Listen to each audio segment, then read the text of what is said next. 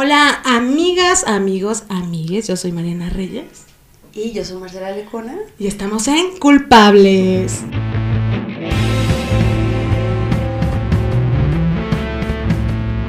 Marcela Lecona despintada. Deslavada.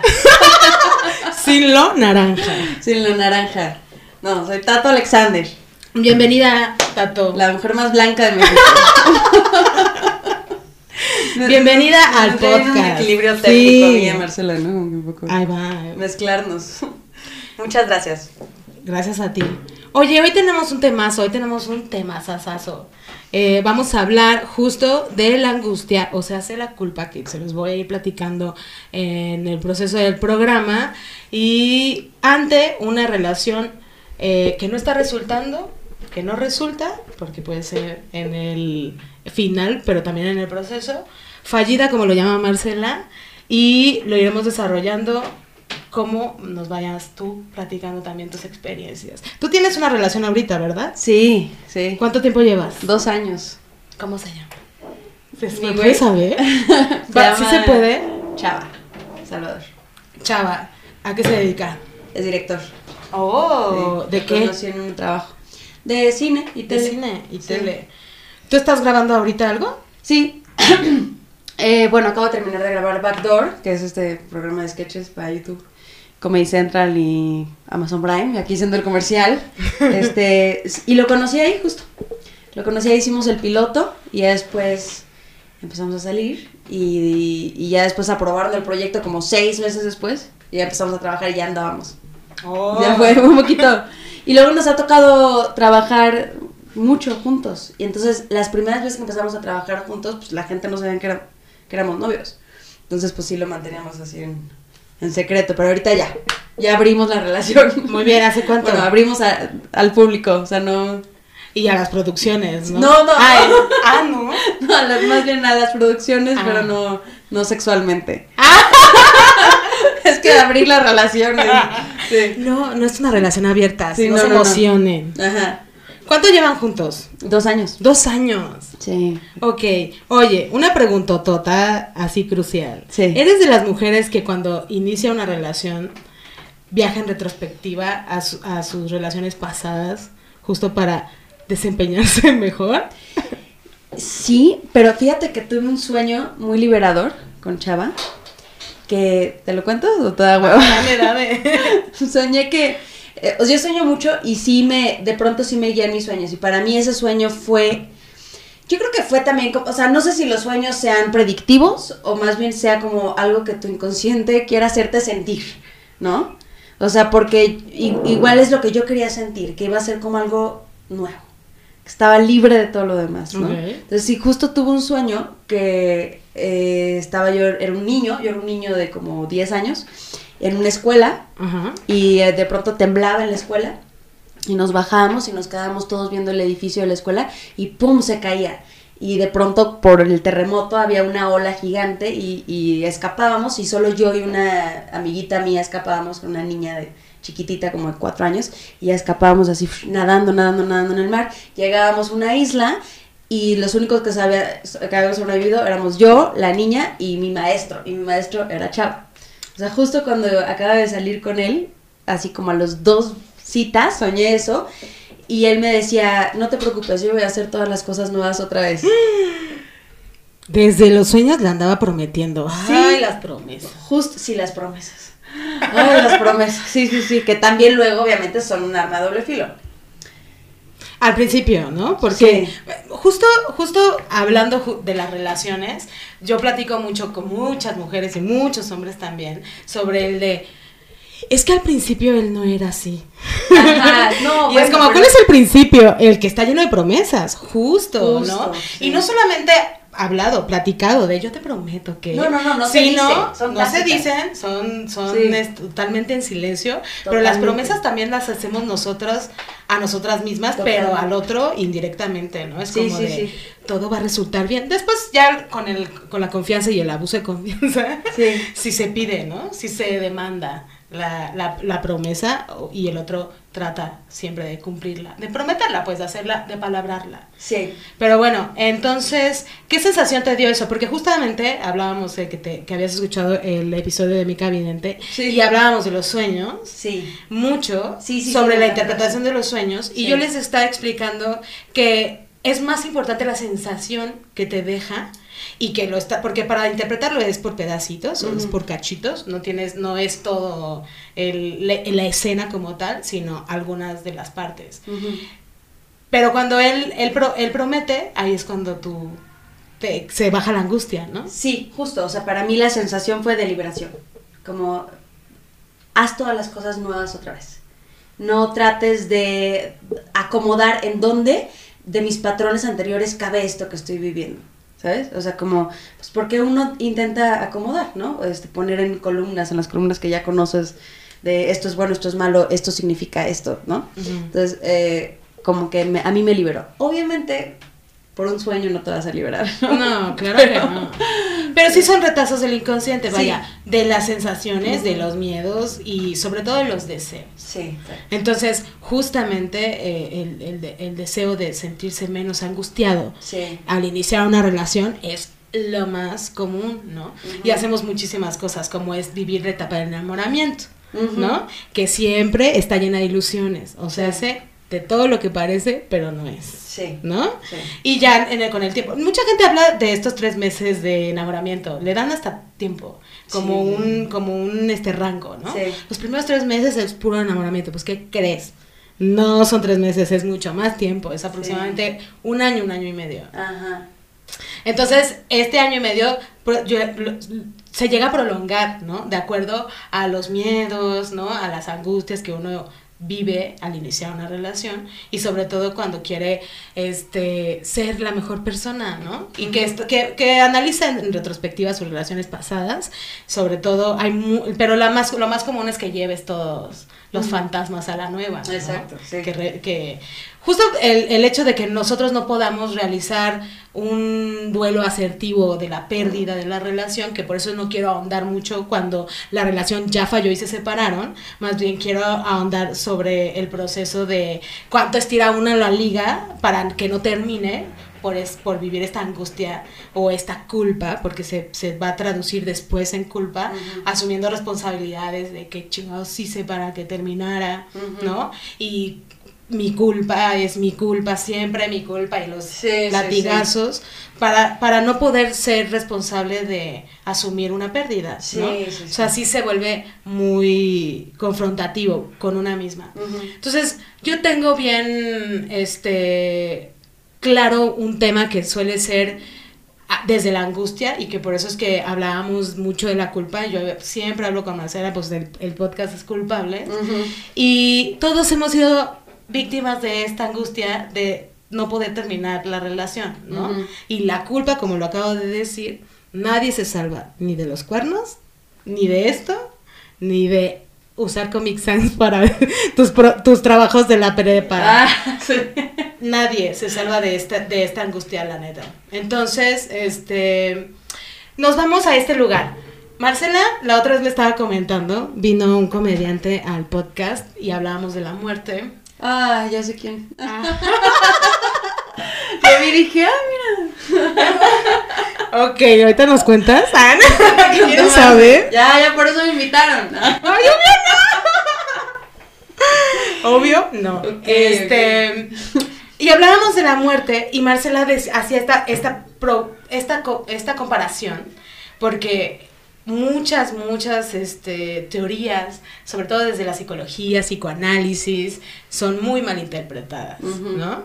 Eh, yo he llegado a, a este podcast a, a, a informar a Marcela porque Marcela es la principal malinterprete de todo este desmadre, pero ella comparaba el nacimiento con la muerte. ¿no? Entonces yo le decía, no es posible que sea parecido incluso, pero porque se habla del trauma cuando nosotros nacemos, ¿no? Del impacto que, que recibe el recién nacido al nacer. ¿no? Entonces, hablando de la necesidad, ¿no? De, de no terminar una relación, nos vamos a este trauma del que habla Marcela y es de ser totalmente un ser que no necesita nada, absolutamente nada Sí. cuando nace necesita todo. Sí. Todo. Sí, sí, No sí. puede respirar por sí solo, güey. Sí. ¿No? O sea, literal, ni eso puede hacer. Sí, sí, sí. Podemos, pues, ¿no? Entonces, llegamos a... Por eso, por eso la primera reacción es el llanto. ¿no? Ante toda la angustia de no poder... el abrume. El abrume, Sí, sí, sí. literal. Entonces, pasamos a necesitarlo todo Ujú. y hay alguien que lo satisface. La Todo. pareja.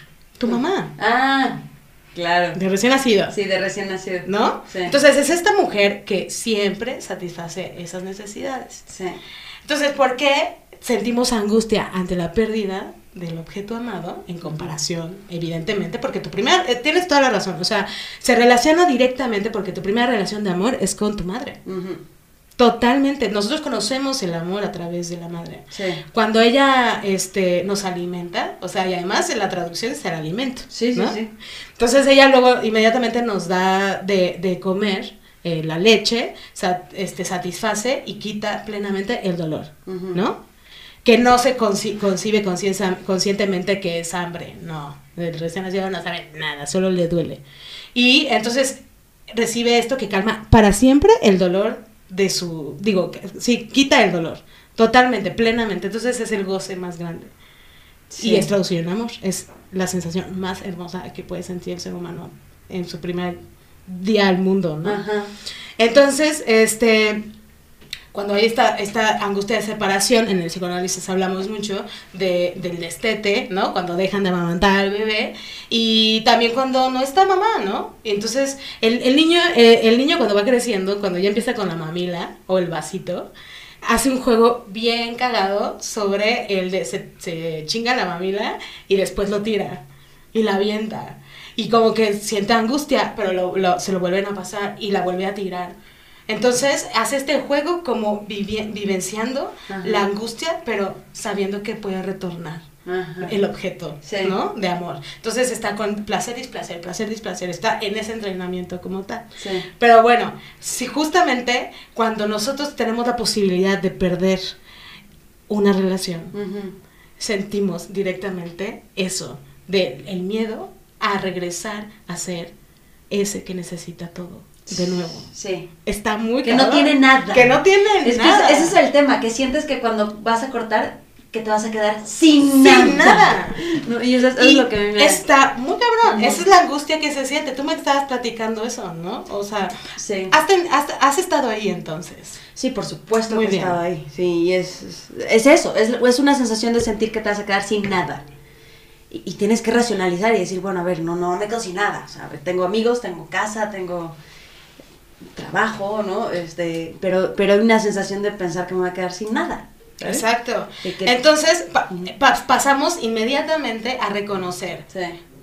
co- con responsabilidad o no, que el otro satisface necesidades. Sí. Y eso está muy cabrón. Sí. Porque que, que, que se logra, que se logra evitarlo, que se logra terminar con la angustia y sobrellevar la, la, el miedo para terminar una relación en terapia, ¿no? Sí. Sí, sí se logra. Y con tus nuevas relaciones a posteriori. Pero, o sea, creo yo que, que sí es importante ser consciente de que el- en pareja, en la relación de pareja, el otro comúnmente suele asumir responsabilidades por una. Igual él por, por nosotras, ¿no? Entonces, lo- el ideal sería reconocer que somos adultos, Sí. que, que podemos hacernos responsables Sí, sí, absolutamente de satisfacer todas y cada una de nuestras necesidades. Sí. Entonces, ¿cómo sabes eso? ¿Cómo, cómo te das cu- cuenta de que está fallando tu relación? Ahí, justo, que estás dependiendo de que el otro te haga sentir bien. Sí, sí. A mí me sirvió mucho estudiar una mujer que se llama Byron Katie. ¿La has escuchado? No. Es cabrón. ¿Y tú como psicoterapeuta? ¿Qué es psico- psicóloga, psicoanalista, sabes? Pues no, no oficialmente, pero tiene Su varios formación, libros. no sabes. No, su formación, o sea, es una filósofa. Ok. Ese sería el, el término correcto. Sí, sí, sí, sí. Y tiene un, un libro que se llama The Work, el trabajo, y, y- y- bueno, de lo que habla ella, y, yo eh, conocí esta, este tema justo antes de la pandemia, y yo estaba mm, yo estaba muy negada a eso, porque justo es cuestionarte hasta el punto de hacerte ver que eres responsable de tus emociones. Y, y por ejemplo, o sea, yo, yo acababa de pasar por un tema de trabajo que, mm, que no, no fue sino porque le pude poner nombre a las cosas de que "A ver, esta es una situación de abuso y no lo voy a permitir que me pude salir de ahí. Entonces yo, cu- cuando me topo con esta filosofía, dije, ay no, que New Age, o sea, me va a decir que entonces yo no tengo razón, ¿sabes? Es como, el tema de que me cuestionen si, si lo que, si a las cosas a las que le estoy poniendo nombre por fin, ¿no? Por fin, no, no, las, me las cuestionen, pues, hasta que las desconstruyas otra vez. Es como, bueno, no quiero. Pero después llegué otra vez ahí porque justo estaba en, en Guanajuato grabando y me empezaron a dar ataques de pánico porque estaba lejos de mi novio. Claro, que Es- asume algunas responsabilidades en ese Claro, y ya aspecto. sintiendo, no, ya, o sea, ya sintiendo que estábamos mal, él y yo, porque no me escribía de tal manera, o, o, ¿sabes? Atendiendo. Sí, atendiendo. Mágicamente las necesidades que, Exacto, ¿no? que sí, tenía sí, que, que mirar, Sí. aunque no me mirara. Exacto. Entonces, es, dos amigas me dijeron, güey, le, lea Byron que yo, pues, o sea, bueno, ya, ya me había topado con esa filosofía, pero, ay, no, no me gustó, pero ni siquiera la había leído bien. Y ahí estando allá, pedí el libro, porque pedíamos todo por Amazon, Ajá, estábamos, bien, estábamos aislados, y pedí el libro y sí me cambió por completo el pensamiento, porque fue una manera de decir, a ver, eh, ella lo que te dice es, eh, escribe lo que crees que esta persona te está haciendo y lo que te está provocando y lo que quisieras que hiciera. Y, esas, y todas esas afirmaciones las pasas por un filtro de preguntas o de, de preguntas y después de, de- cambiar, de invertir. O sea, ¿qué tendría que hacer él para que tú estés contenta? Ajá. Ok, Y ahora la, la inversión es qué tendría que hacer yo para que yo esté contenta. bien. Ajá. O, ¿Era lo mismo? Ujú, sí, es, es cabrón. O sea, por ejemplo, él me está ignorando. La inversión es yo me estoy ignorando. Ujú. No me estoy ignorando. Por supuesto que te estás ignorando. Porque tu cabeza está allá Ujú. en vez de estar aquí. ¿Sabes? Sí. Contigo. Tu cabeza está tratando de adivinar qué está pensando la otra persona en vez de estar contigo. Exacto. ¿No? Entonces, Resolviendo, asumiendo. ¿no? asumiendo, viviendo también, o sea, teniendo tu presente, tu trabajo, tus amigos aquí, o sea, pues estaba yo, eh, en mi caso, por ejemplo, que estaba aislada ahí, no estaba en el presente, porque estaba teniendo ataques de pánico. Que además justamente habías pasado por un proceso de la palabra, lo acabas de decir. ¿no? O sea, se- mi palabra anulada.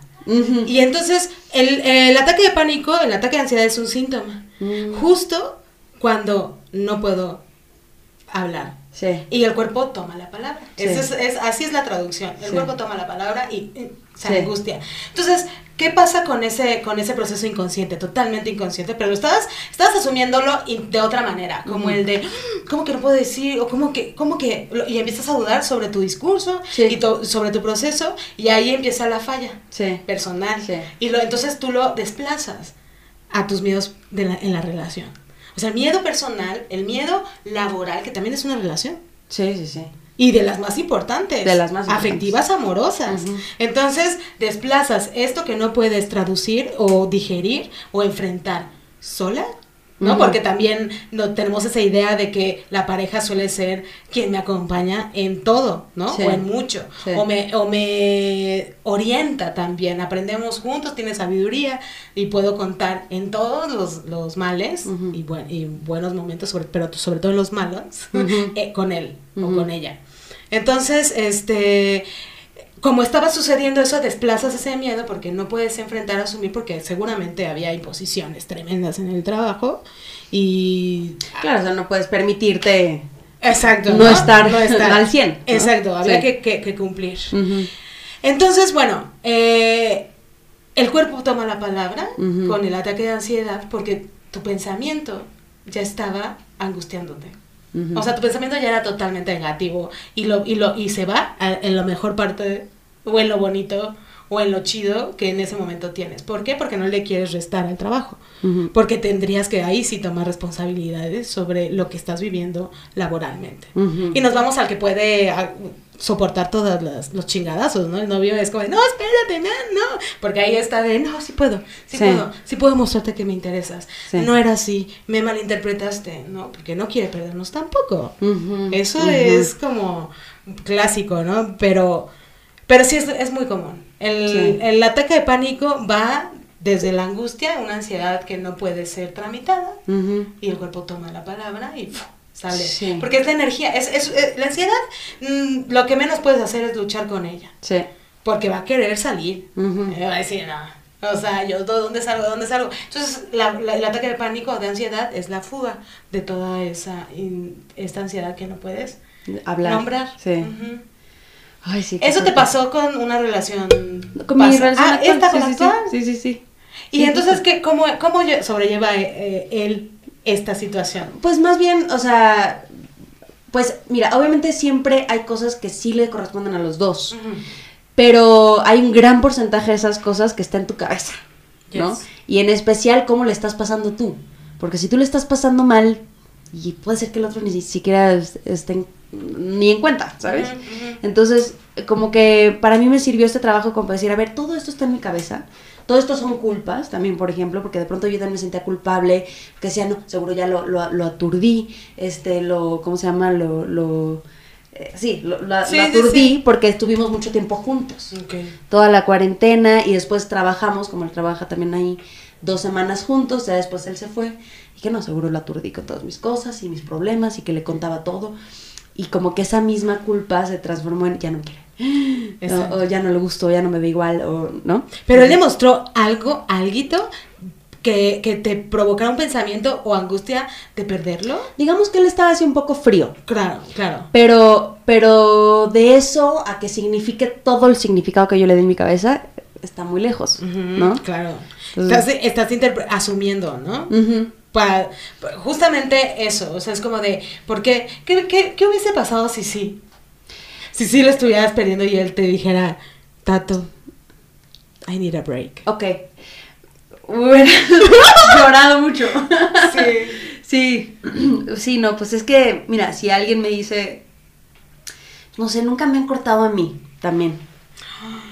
Qué dichosa. No, pero es, No, o sea, también es- por- es una maña también mía, ¿sabes? Porque, a ver, es el tipo de personas con las que ando y el tipo de, de dinámicas que genero, probablemente, ¿no?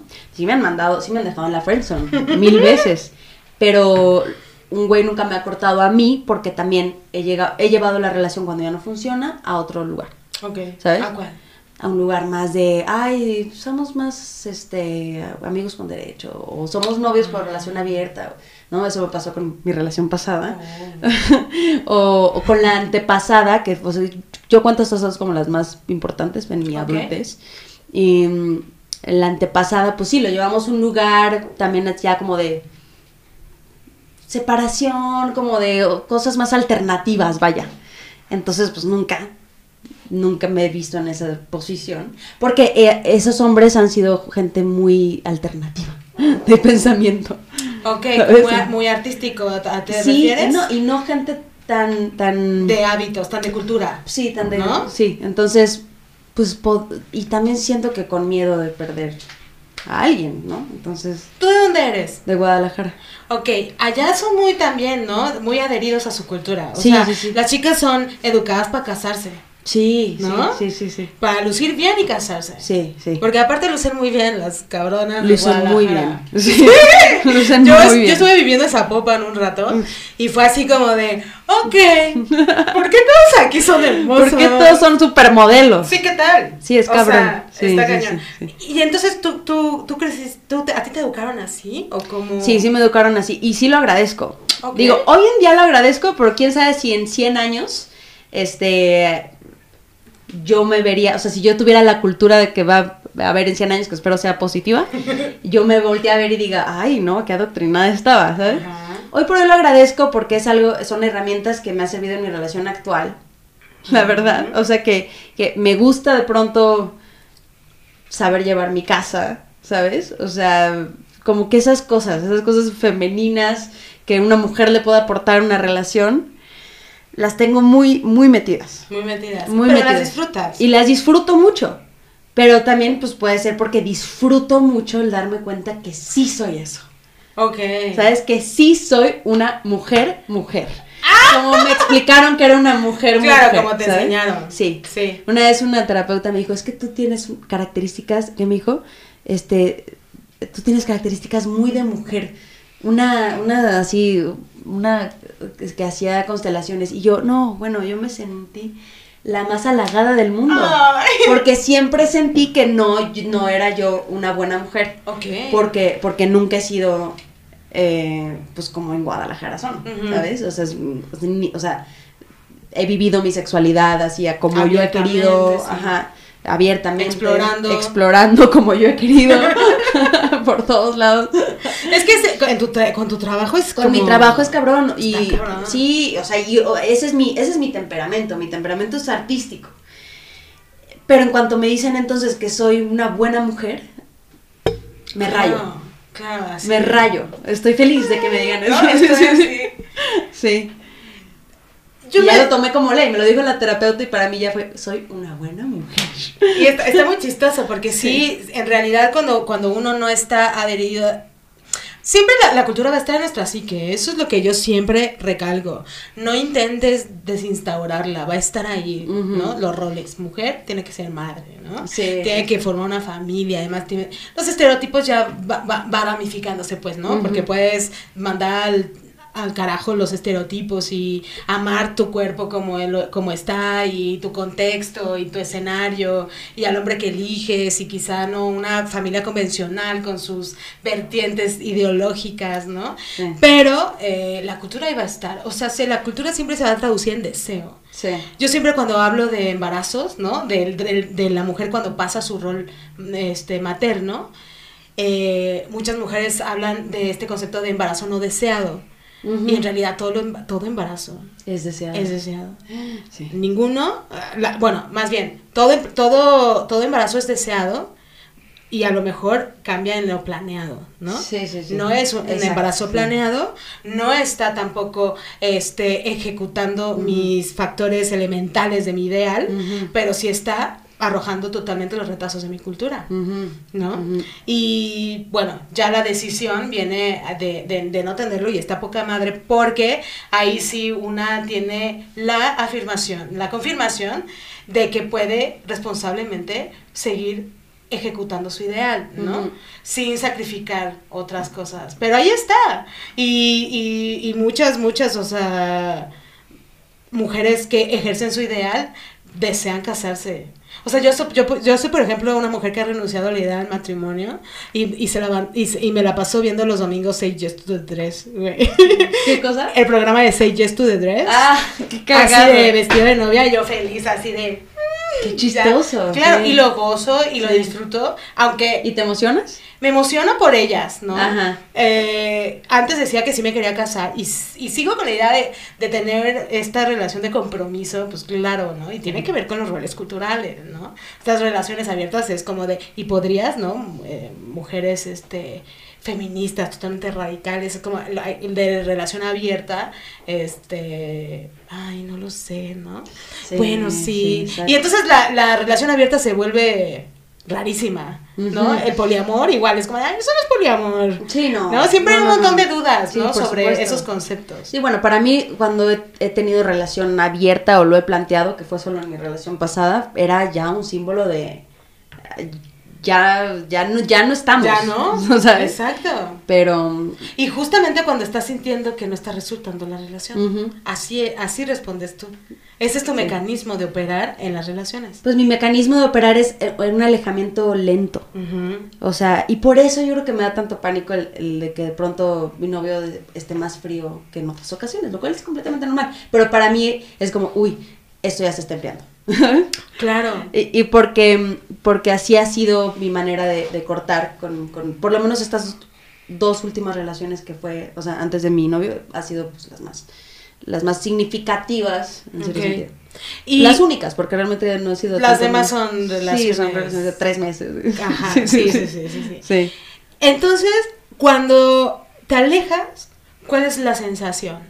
¿Cuáles son las emociones que, que enfrentas cuando te estás distanciando? ¿O realmente si logras enten- eh, vivenciarlo como muy tranquila, muy ligera. Mm, Pues no, No. no, no, no, me causa mucha angustia y mucho cuestionamiento de por qué me estoy alejando, quién soy. Eh, Escribí un guion que justo la tesis es de eso, sobre, sobre la crisis de identidad que te da cuando empiezas a querer cortar. Porque es como, ¿quién soy? O sea, ¿soy alguien que realmente aspiro a ser al estar queriendo zafarme de esta relación? ¿O es mi parte mal actuando? ¿Sabes? Claro. ¿Es mi parte, es mi sombra o es mi buena parte? ¿no? Claro. Porque es algo que yo me cuestiono mucho y me cuestionaba mucho incluso en relaciones así chafas, que me angustiaba mucho cortar porque decía, no, igual es realmente mi sombra la que está queriendo cortar, ¿no? La, la persona que, Tus fantasmas. mis fantasmas. Claro. O, o que está, está priorizando, eh, no sé, o sea, valores como el divertirse o la soltería o lo que sea, a el amor y el compromiso. Claro, ¿no? o sea, te pone. Ajá. Entonces- Qué bueno que hablas de valores, porque Ajá. también eso es una de las que...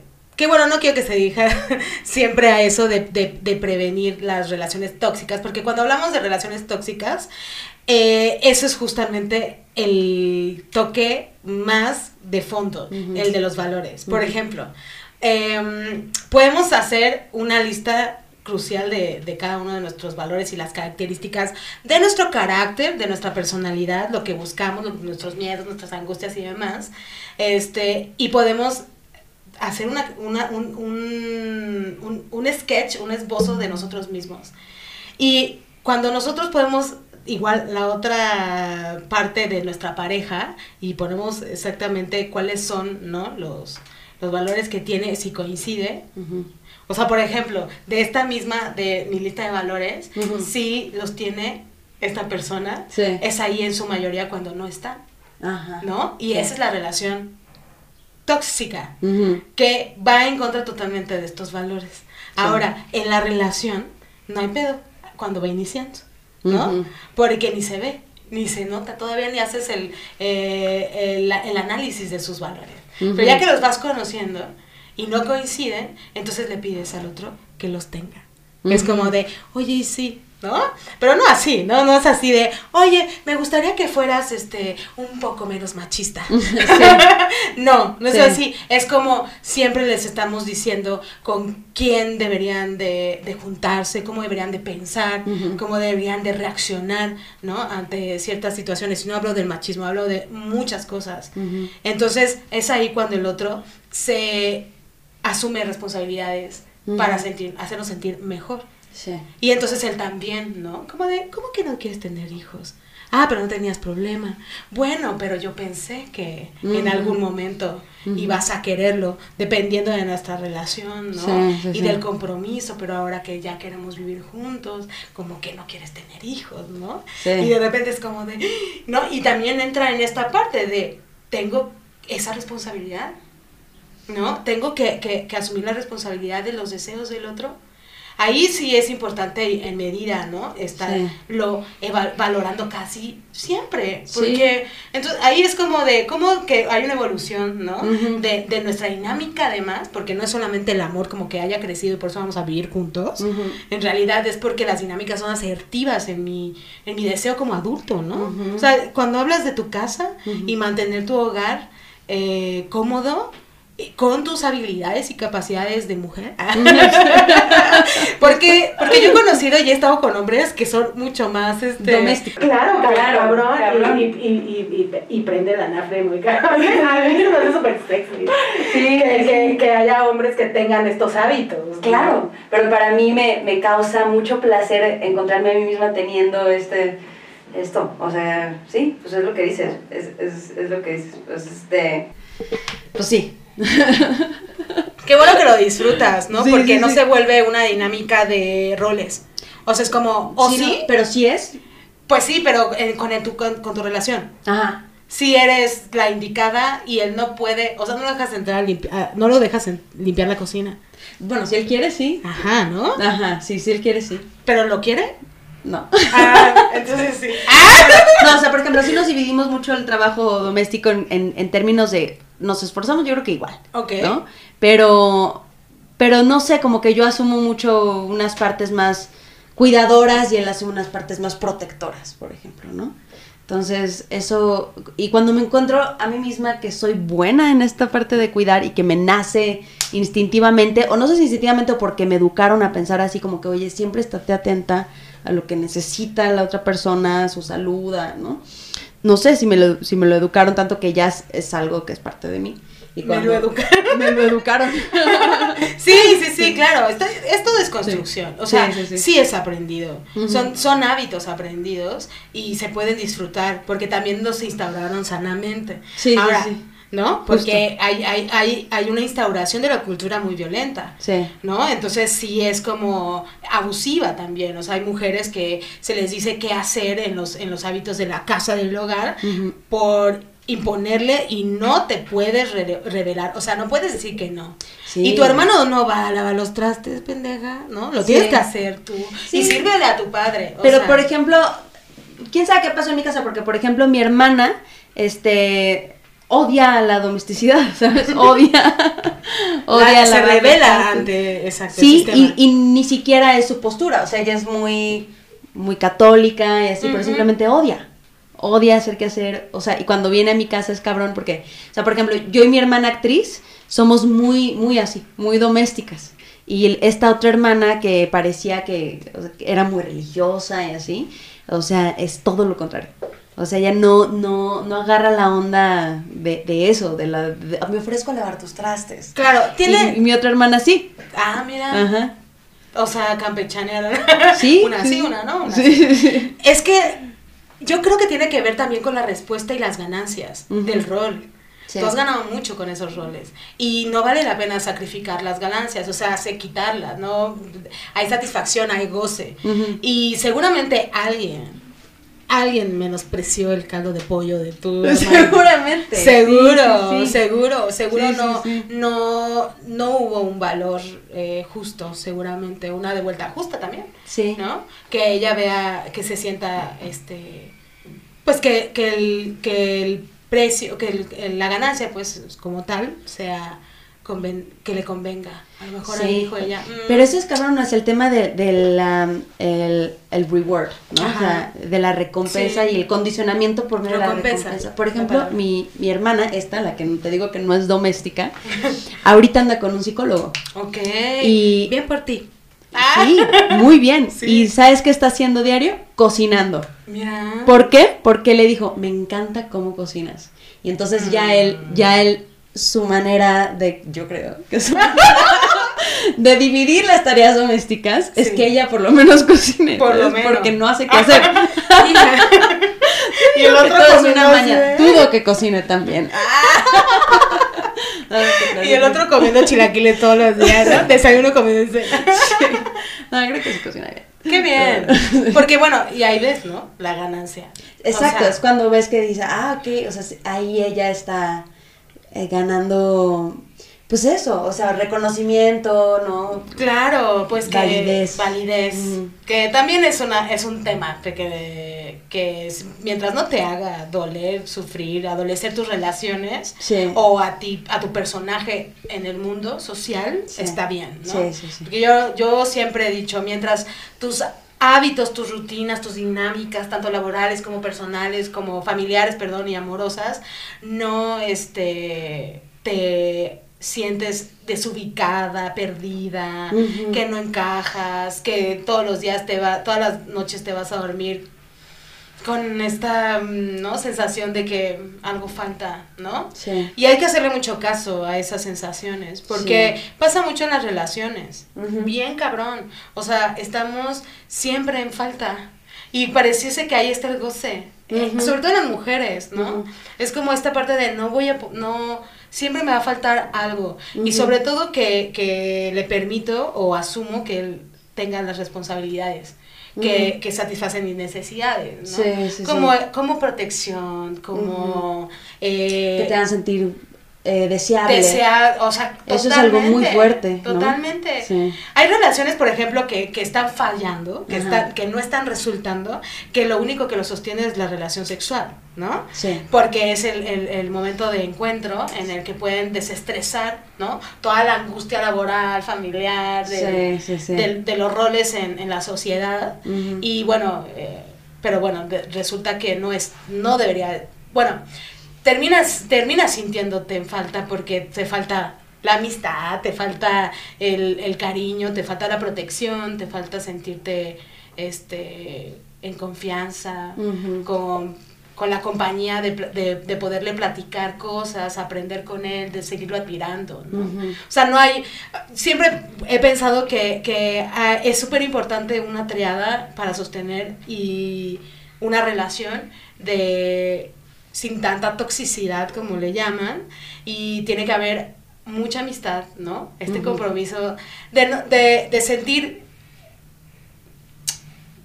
goce por tu existencia únicamente, ¿no? Es como, Sí. "Ay, qué bueno que estás acá, güey. Sí, estos sentimientos de, no mames, qué chido que estás aquí. Y que, y que no necesito que hagas cosas para simplemente tu existencia, ¿no? Tu, Ujú.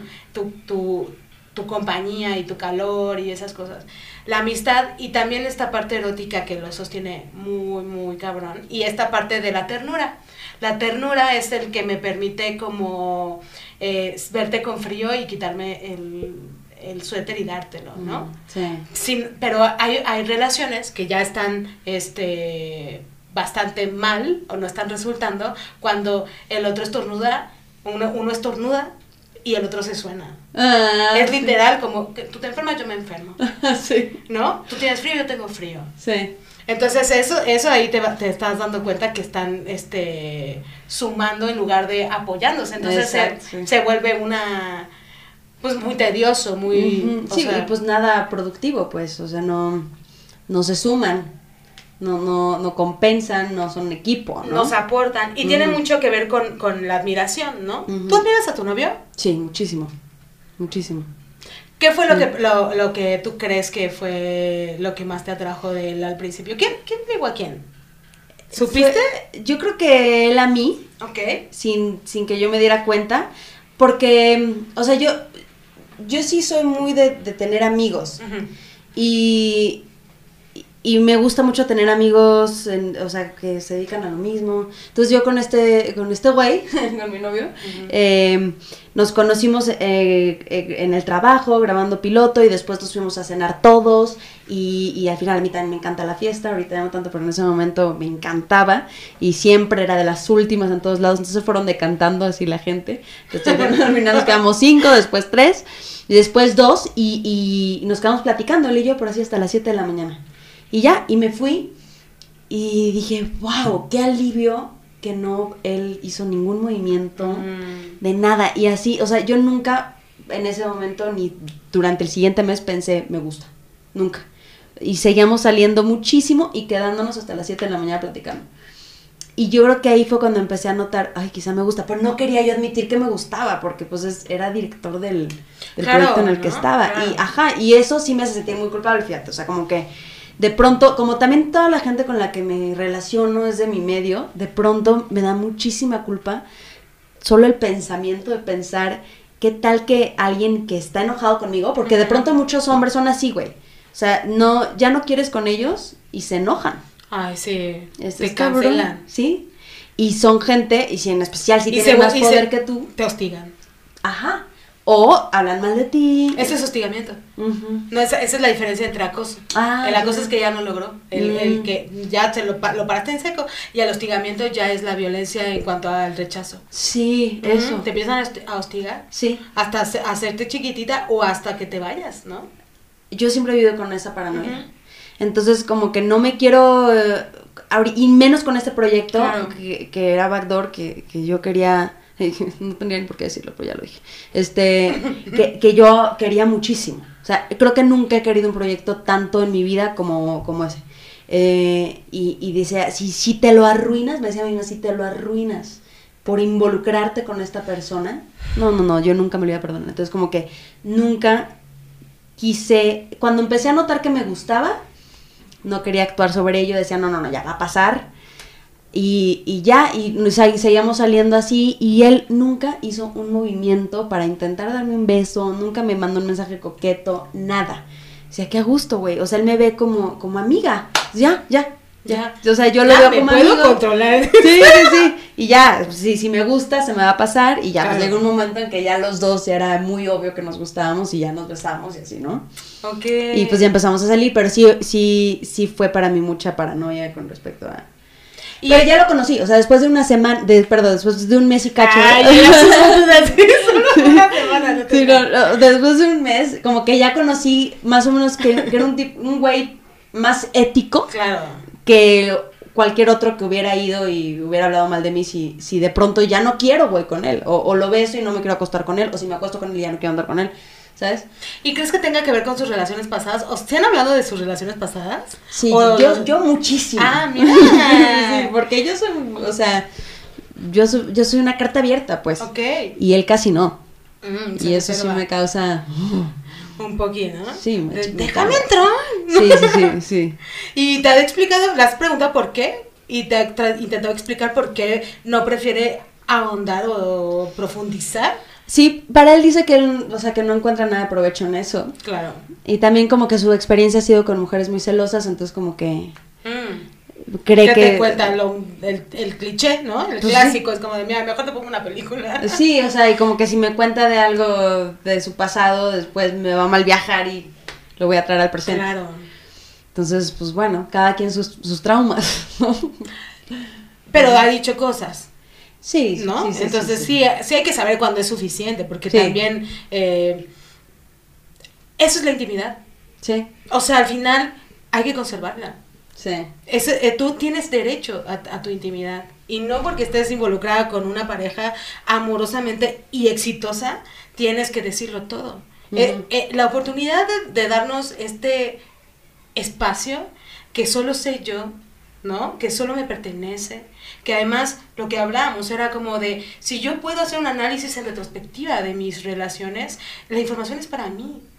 Y entonces tú ya no, te, tú ya no tienes que asumir esas responsabilidades. Tato, porque cuando él dice, no vas a saber más de ellas, porque al final tener que hablarte de la estructura emocional o de su escenario de cada una de ellas, sería hablarte de seres que no quiero, ni me, ni me sirve de nada que compitas con un fantasma, ni, ni, ni mucho menos este, evites ser quien eres, por, ¿no? Es, Sí, sí, y luego sí, también, o sea, es como de todas las mujeres que nos están escuchando, es como de, ¿por qué te comparas con la ex? Por Ah, algo sí. ya no está con él, güey. Así, ya perdió, ya Ay, perdió, sí, o sea, justo, Y ese es un pedo que, que tenemos. cañón. Cañón, muy fuerte. Sí. Pues y- sí, da miedo. Sí, da miedo, da miedo que de pronto, pues no sé, o, o se enamoren de alguien más, o sigan enamorados de alguien más, o puta, eso es, eso es brutal, ¿no? Ese miedo. Pero bueno, es parte de, de del, del amor. Sí. Saber que se va a terminar. Porque se puede terminar en cualquier momento. Tampoco estoy diciendo que lo estemos todo el tiempo pensando. Ujú. No sirve de nada. Pero sí, cuando uno termina atendiendo que es importante satisfacer sus propias necesidades, es porque no quiere sufrir cuando el otro no esté. Sí. Entonces, vayamos haciéndolo, ¿no? Ujú. O sea, encargándonos y haciéndonos responsables de todo lo que podamos. Y no se trata de que, de que en realidad él me va a dejar por algo mejor, mientras yo no estoy haciendo nada por ser mejor. Y no, con, o sea, siempre es como esta parte de la admiración va de ahí, ¿no? Que es, a mí se me hace como el, el, el- la pata más importante de la silla. Sí. O sea, la Sí, más 100%. importante que tú, o sea, neta, que, que todo lo que dice, todo lo que hace, por él, no por ti, ni por, na- ni por nadie, sino por él mismo, que lo disfrute, ¿no? O ella misma que lo disfrute, que disfrutemos nuestra vida y lo que hacemos, lo que, toda, lo que decías al principio. Sí. O sea, no va a haber angustia, Sí. va a haber dolor. Y el dolor es súper normal, ¿no? Pues, Sí. me, pues me va a doler muchísimo que ya no estés a mi lado. Sí, pero es diferente la angustia, es mejor Sí. el dolor. Sí, totalmente, ¿no? La verdad, sí. La angustia es solamente esta parte de, de, de saber que en algún momento va a terminar, Sí. ¿no? Mira, por la angustia se te cae el pelo, por el dolor no. Ajá, exacto, totalmente. Entonces, eh, eh, está bien que, que, que duela. Ah, sobre todo porque eh, eh, la- asumir que, que, que me va a doler que el objeto que me hace, porque bueno, lo habla, es sujeto, pero lo hablamos así porque está lleno de la carga este libidinal sobre la energía que me hace sentirme bien, ¿no? Que es el amor y el placer y displacer también, ¿no? Pero creo que también asumir nuestras responsabilidades primero hay que hacer una introspección, definitivamente, o sea, sí hay que conocernos Sí. y permitirle al otro que conozca esa persona que nos gusta ser y que nos, que nos trae bienestar, ¿no? Sí. Porque si entonces todo el tiempo estamos como, como cuando te angustiaste y te sentiste súper súper ansiosa con lo de lo del trabajo y luego lo, lo, lo desplazaste a tu novio y le dijiste, óyeme, ¿no? sí, sí. ¿Tú dónde estás? ¿Por qué no me escribes tanto? ¿Por qué no me escribes? ¿Por qué no te encargas? ¿no? O sea, al final eh, está bien porque uno se reconoce las sensaciones. Gracias a eso, reconociste tu, tu sensación de, de imposibilidad. O sea, se- no estabas logrando eh, darte a respetar tu palabra, tu persona. Y entonces, claro que tienes que, que, que asumir esa responsabilidad. Es como de, bueno, ya estaré en el trabajo, en una nueva producción, volviéndome a enfrentar este tipo de situaciones y qué voy a hacer para no sentirme así de nuevo. Sí. Entonces sí una va aprendiendo, ¿no? Entonces mucho sobre una misma en la relación. Entonces sí vale la pena que digas, oye, discúlpame, güey. Sí. Me puse como loca. Porque también es parte de la angustia, o sea, nos lleva a tener este pensamientos neuróticos Ujú. y también son reales, ¿no? La verdad es que tampoco te estaba escribiendo un chingo como para, mi amor, sí. ¿cómo vas? O, o sea, Sí, sí, sí, hay, hay algo de realidad, pero Hay algo de realidad. La cabeza lo completa No, mucho. pero cabrón, Sí, sí, que es de nuestra neurosis, que es este viaje de, de bien, bien impulsivo, ¿no? Bien a darnos con todo, ¿no? O sea, exagerando, pues. Pero es justamente la necesidad, un parte de la responsabilidad personal es asumir esas sensaciones y, y, y enfrentarlas y hablarlas. Sí. Entonces sí es como súper importante que, que lo veamos así, Sí. sobre todo para evitar ese ataque, esa crisis, ¿no? Porque se- se- la, la- la- la liga se puede estirar donde quieras, Sí. a- hasta donde quieras. Sí. Sí va a reventar, ¿no? Y va a doler un chingo. Va, va, va a haber síntoma incluso, ¿no? Así como los ataques de ansiedad Sí. y esta vulnerabilidad de intentar controlarlo. Es como, por ejemplo, ¿quién crees tú que, eh, y, al quién me, refiero a que en qué etapa del ser, de- del ser humano como tal en su vida es en realidad el que no soporta un no por respuesta? Eh, ¿En qué etapa del, del- De de, tu vida, vida. no soportamos un no por no. respuesta? Eh, de bebés. de niños. Sí. Exacto. Entonces, cuando nosotros vemos, porque en verdad, o sea, puedes ver a un niño sufriendo una, un berrinchón, Ujú. así un, un escandalazo, está en el piso de verdad, o privado, así de, del coraje y de, y de llorar y en su llanto. En verdad, el dolor de su cuerpo es impresionante. Ujú. O sea, no entiende. Ujú. Después de que todo el tiempo se le dijo que sí. Sí, es ¿no? un dolor cabrón. dolor- Cabroncísimo. Sí, sí, Y, tú- y lo llegamos a sentir en, Sí. en la vida adulta. Sí, claro. Pero cabrón, o sea, es una frustración que invade el cuerpo. Sí, sí, sí. Puede partir desde un vacío, de, ¿no? Y, y uno intenta conseguir un sí. Sí. Cueste con quien me acueste. Ah, no, cueste lo que me cueste. Sí. Entonces, es ahí cuando estamos siendo infantiles. Ujú. 100%. Y hay que reconocerlo. Y está bien que pase a veces. Sí. Y, y que también nos permitamos esta vulnerabilidad, ¿no? Sí, de regresar Sí. a veces a esos lugares. Y el otro dirá, neta, güey, neta. Y, y, y es importante tener la capacidad de regresar, o sea, de hacer berrinche, de poder regresar, pedir perdón a ti misma sobre todo. Sí. Porque pones en un estrés a tu cuerpo muy cabrón. Sí, sí. Y tu pensamiento ya divagó y ya se fue hasta el peor escenario del mundo. ¿no? Sí. Entonces sí, se logra terapia, lo repito. ¿Tú has ido a terapia alguna vez? Sí, mucho. Porque, ah, sí, siendo tu terapeuta, la que te dijo que eres muy mujer. Ah, sí. No, esa, esa era una mujer de constelaciones, entonces me la creí Ah, todavía sí, más. cierto. Porque ya, esta mujer está viendo mi energía. Claro. no solo mi psique, sino Ella sabe. mi energía. Ella sabe. Yo soy muy mujer, gracias. ¿Hiciste constelaciones alguna vez? Sí, con ella. Ah, mira. Con ella, pero con legos y así. este. Ah, muy bien, Sí. mejor. Aún así pienso que es place- puro placebo. Yo en mi... Muy en- probablemente. Sí. ¿Sabes pero- qué también es cabrón? El, el tarot, pero el tarot. Ah, no. Ese sí, ese sí creo un poquillo. Pero en eso yo lo creo como algo meramente psicológico. ¿Sí? O sea, si A yo, ver, yo cada vez que me he leído el tarot, haz de cuenta que a mí me sirve mucho porque Ujú. es como para ir a terapia. Me dicen lo que traigo en la cabeza. Claro. Es cabrón que me dicen exactamente lo que traigo en la cabeza. Lo que quiero, lo que me da miedo y lo que pienso. Nunca me dicen el futuro. Me dicen lo que Lo de yo, ahorita, lo de ahorita, claro. pero más que nada las obsesiones que traigo. ¿no? Lo, lo que, lo que yo quiero hacer, o, o lo que me gustaría, o lo que me da miedo, o, o la obsesión que traigo en la cabeza ahorita. Entonces siento que un poco las constelaciones van por ahí, o sea, son como arquetipos que te, te hacen ¿Verdad? un mapa, un mapa de dónde están tus obsesiones, tu energía, tus jerarquías. Que, te que, que justo la, la dinámica te permite plasmarlo y verlo, ¿no? Ujú. Está bien. ¿O tú qué opinas del tarot? Sí, o- del tarot también, que es una Ah. herramienta, justamente porque lo dice lo de ahora y Ujú. sí contiene cosas de que que, que sí estructuran el pasado para que para lo que llegaste ahorita, pero no del futuro no. O sea, No, simplemente Sí, no. esta parte de que, que, que cómo estás hasta ahorita y que tiene que ver con el trabajo del pasado. Sí. A mí Mica Evidente me leyó el tarot. Ay, qué chido. Y sí fue así como de, ah, pero me, me estaba hablando de, de, la, de ahora y todo lo que hice para lograrlo y todo, o sea, fue, bitch, me dijo así. Y luego insistía en algo en, el que, en lo que eh, había pasado. Por ejemplo, ¿no? Eh, algo que a mí me sorprendió cabrón es que me dijo, toda tu historia familiar está resuelta.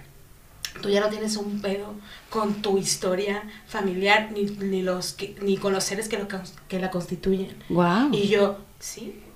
O sea, ese ha sido a mí, en, en- en mi trabajo personal, la estructura de, de lo que me mantiene sanamente a, nivel salud mental y emocional. Sí. Que he hecho un trabajo arduo con, con lo- los- las personas eh, a nivel familiar, ¿no? Y estas constelaciones, porque además sí se representan en, en la familia que construyo hoy en mi adultez, que son mis amigos. Sí. Que al final se vuelve mi familia y la prefiero Sí. mil veces a la Sí, que me dio la vida como tal. La ¿no? biología. La biología.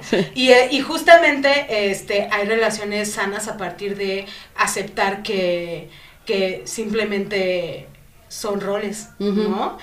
Que, que, des- que desarrollarlo se vuelve un dolor de trasero y que nunca, o bueno, casi nunca pueden hacerlo, elaborarlo perfecto, a la perfección, los padres, ¿no? Ujú. Siendo nuestros padres. Sí. Y tampoco nosotros siendo hijos, ¿no? Entonces, Sí. es un sufrimiento cabroncísimo el tener que este, seguir sosteniendo esos roles en toda tu vida.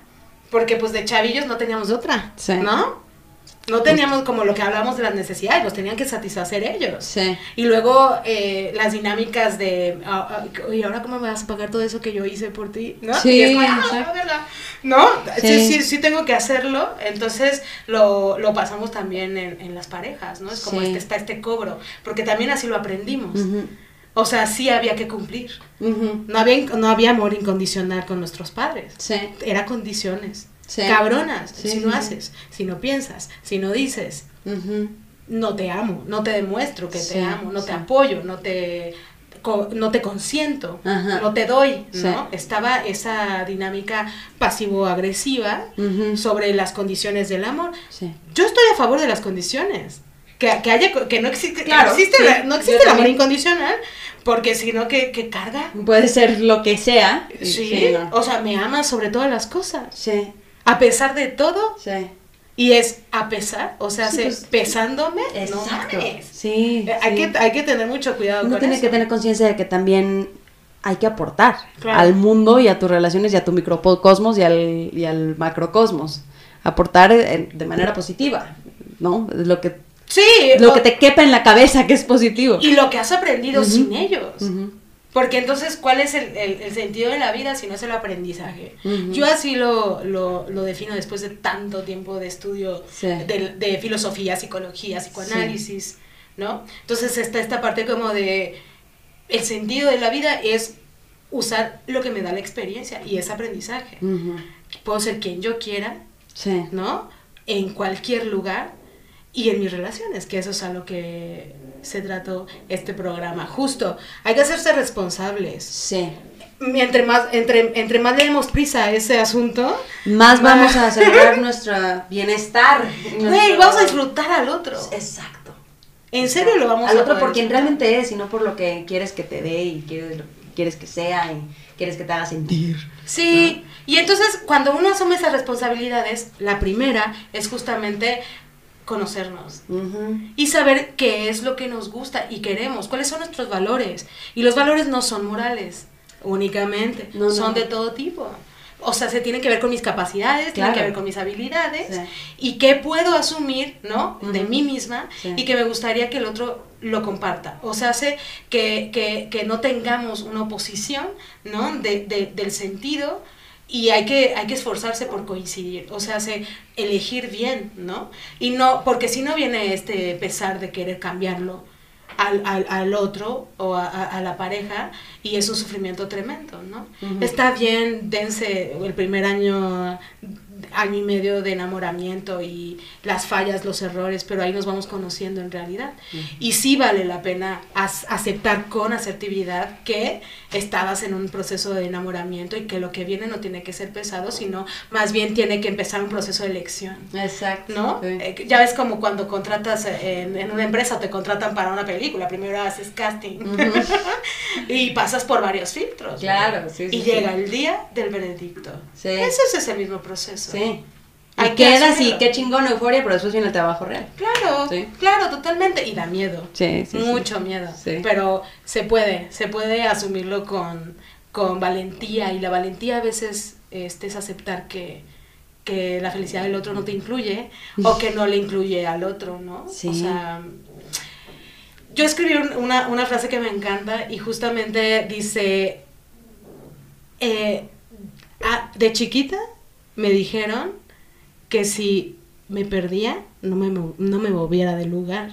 ¿no? Y aquí estoy, en esta relación.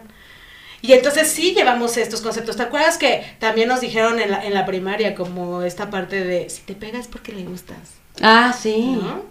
Y entonces también se- somos cultura, somos constru- co- construcciones. Sí. Y se nos dice también, si te pierdes, no te muevas.